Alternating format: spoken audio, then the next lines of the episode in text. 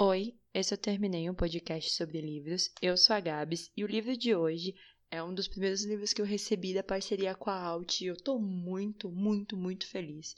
Primeiramente porque hoje eu posso me considerar uma grandiosíssima fã de K-pop, K-popeira, como diriam meus amigos. É, o livro de hoje é K-pop Confidential, do Stephen Lee. E, primeiramente, eu já amei a capa. O livro é maravilhoso, me lembra muito Blackpink. Sim, eu sou muito fã de Blackpink. Já, já dedico esse episódio para minha irmã. Sim, eu tenho uma irmã. E ela ama BTS e Blackpink e EXO e mais uma porrada de, de bandas. Eu li esse livro todo pensando em Blackpink. A personagem principal, para mim, ela lembra muito. Ela fica entre a Rosé e a Lisa.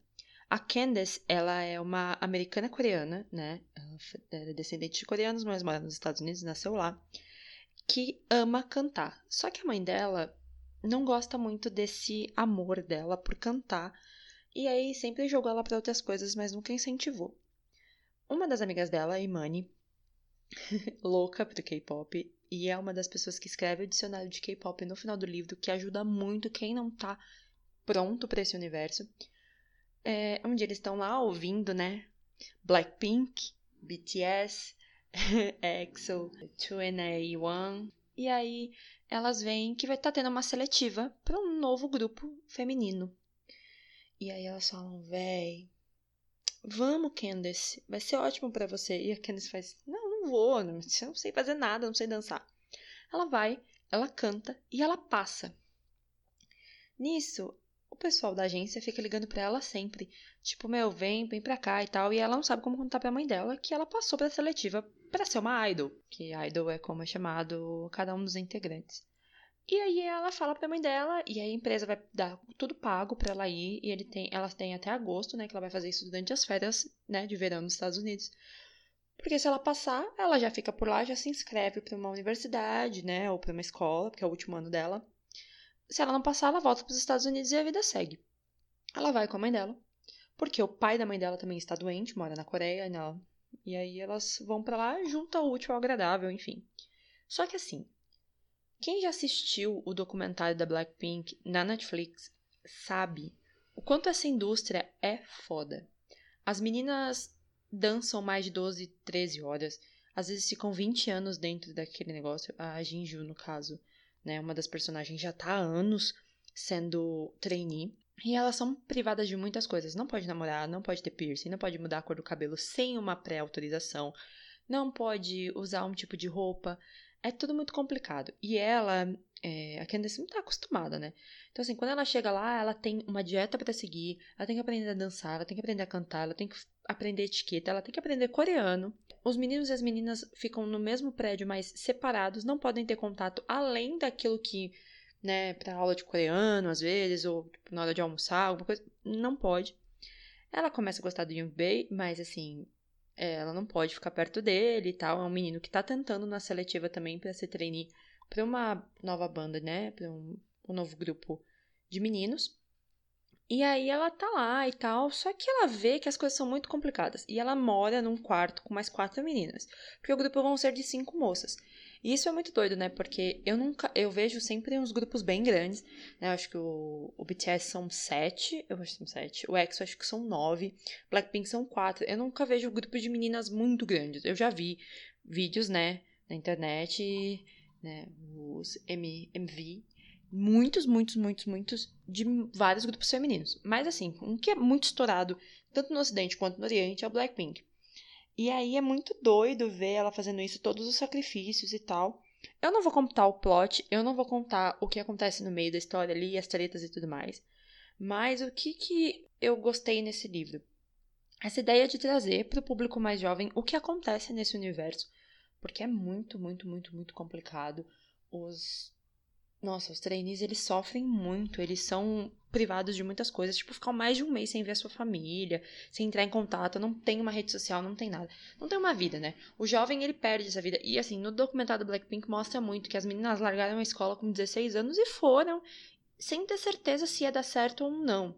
Fora que tem um pouco de preconceito com pessoas que são de fora, ela por ser americana e falar inglês, é, é muito complicado para as pessoas, as pessoas olham ela com uma cara meio estranha. Mas o que eu gostei muito, assim, é a forma como o livro acaba, porque ele não acaba com um finalzão feliz, assim, que você fala, nossa, que legal, pá.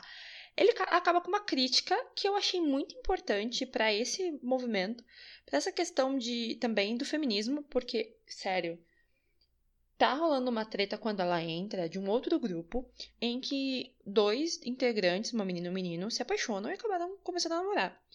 Que aí dá um bafafá, e acabam com a carreira dos, dos dois, assim. A carreira dela acaba e a do grupo inteiro dela também.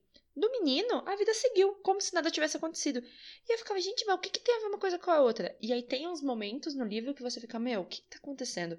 Quando o CEO da empresa vira e fala assim: vocês não podem ter um relacionamento, porque o relacionamento de vocês é com a Coreia o namorado, quem manda na vida de vocês e tudo mais, são os fãs coreanos. Eu, gente, não, isso é dar espaço pra maluco, sabe? Tipo, pau pra maluco mesmo. Porque você não pode fazer nada, você não pode mudar um cabelo, você não pode ser visto na rua com ninguém, porque alguém vai vir falar alguma coisa. Tem os fãs que são loucos, que perseguem isso, me dá muito medo. Que, né, o menino até conta pra ela, o. o, o Ai, gente, eu sempre esqueço o nome dos personagens, me desculpem. É, ele conta pra ela, um dos meninos de uma banda, ele conta falando que, tipo, cara, é, tem um grupo de, de fãs que ele sabe quem são, que sei lá, são mil pessoas, que ele sabe quem é que persegue e, tipo, sabe onde ele tá, com que carro ele tá, com que roupa ele tá, onde ele tá comendo, o que ele tá comendo, tira foto, faz, sabe, umas coisas horrorosas. Eu, eu fico com muito medo mesmo. Então, assim, o final é uma crítica muito grande, eu gosto muito. E eu descobri lá no grupo da Alt mesmo, porque assim, muita gente gostou desse livro porque ficou com medo, ah, eu não conheço muito de K-pop, será que eu vou gostar? Vai, é muito legal. Eu descobri que vai ter um 2, vai ter uma continuação, vai ser o K-pop, é, tipo, Revolution, que é o nome do livro, né, por enquanto. Então, provavelmente vai ser a revolução do K-pop, né, da tradução. Já espero que venha. Capa lindíssima, capa lindíssima, com a Candace maravilhosa na capa. Mas é, eu acho que vai ser uma reviravolta. Acho que é um livro muito de reviravoltas, assim. É um livro adolescente muito de reviravoltas e que mostra que a gente tem que ir atrás dos nossos sonhos, mas que algumas coisas a gente não pode aceitar. Que é o que a Candace faz. Ela não aceita tudo. Ela vê que não tá certo, não tá certo e ponto. O que eu mais amei é que esse é o livro de estreia do Stephen Lee. E nos agradecimentos, ele dedica o livro à pessoa que acreditou nele. E quem é a pessoa que acreditou nele? O dono e proprietário da minha estante, a pessoa que eu mais amo neste mundo, David Levitan. David Levitan é um dos autores LGBTs, é, Young Adults, dos Estados Unidos que eu mais amo, de verdade. Tem muita coisa do David. E ver que ele aprova esse tipo de história é muito importante, porque o David sempre tem essa questão de jogar na, né, um problema na vida das pessoas e falar assim: olha, gente, isso aqui é real, isso acontece. Então, ver que o Stephen também teve esse aval, tipo, olha, apresentei. Nossa, esse foi o momento mais mágico para mim. E sim, eu terminei o livro é, ouvindo até duas horas da manhã Bumbaiá do Blackpink, que eu vou deixar nos comentários sim. Aqui embaixo eu vou deixar o link para vocês verem e vocês ficarem imaginando como seria essa apresentação. Porque, assim, o que me deixou muito frustrada é que não tem a parte visual. Tipo, eles te falam quais são os movimentos e tudo mais, mas eu queria ver, vivenciar esse momento. Então, assim, vão lá e vejam Bumbaiá e vocês vão terminar querendo ouvir todas as músicas possíveis e imagináveis de bandas lá da Coreia e vão querer aprender um pouquinho de coreano só pra, né? E querer comer bastante as comidas também, que tem coisas que eu tenho muita vontade. Quem já leu K-Pop Confidential, me manda lá no arroba TermineiCast. Quem não leu, eu peço, leiam. É muito, muito, muito, muito bom. A Alt tá trazendo coisas maravilhosas mesmo para todo mundo. E é isso. Um beijo para quem ficou até agora e tchau!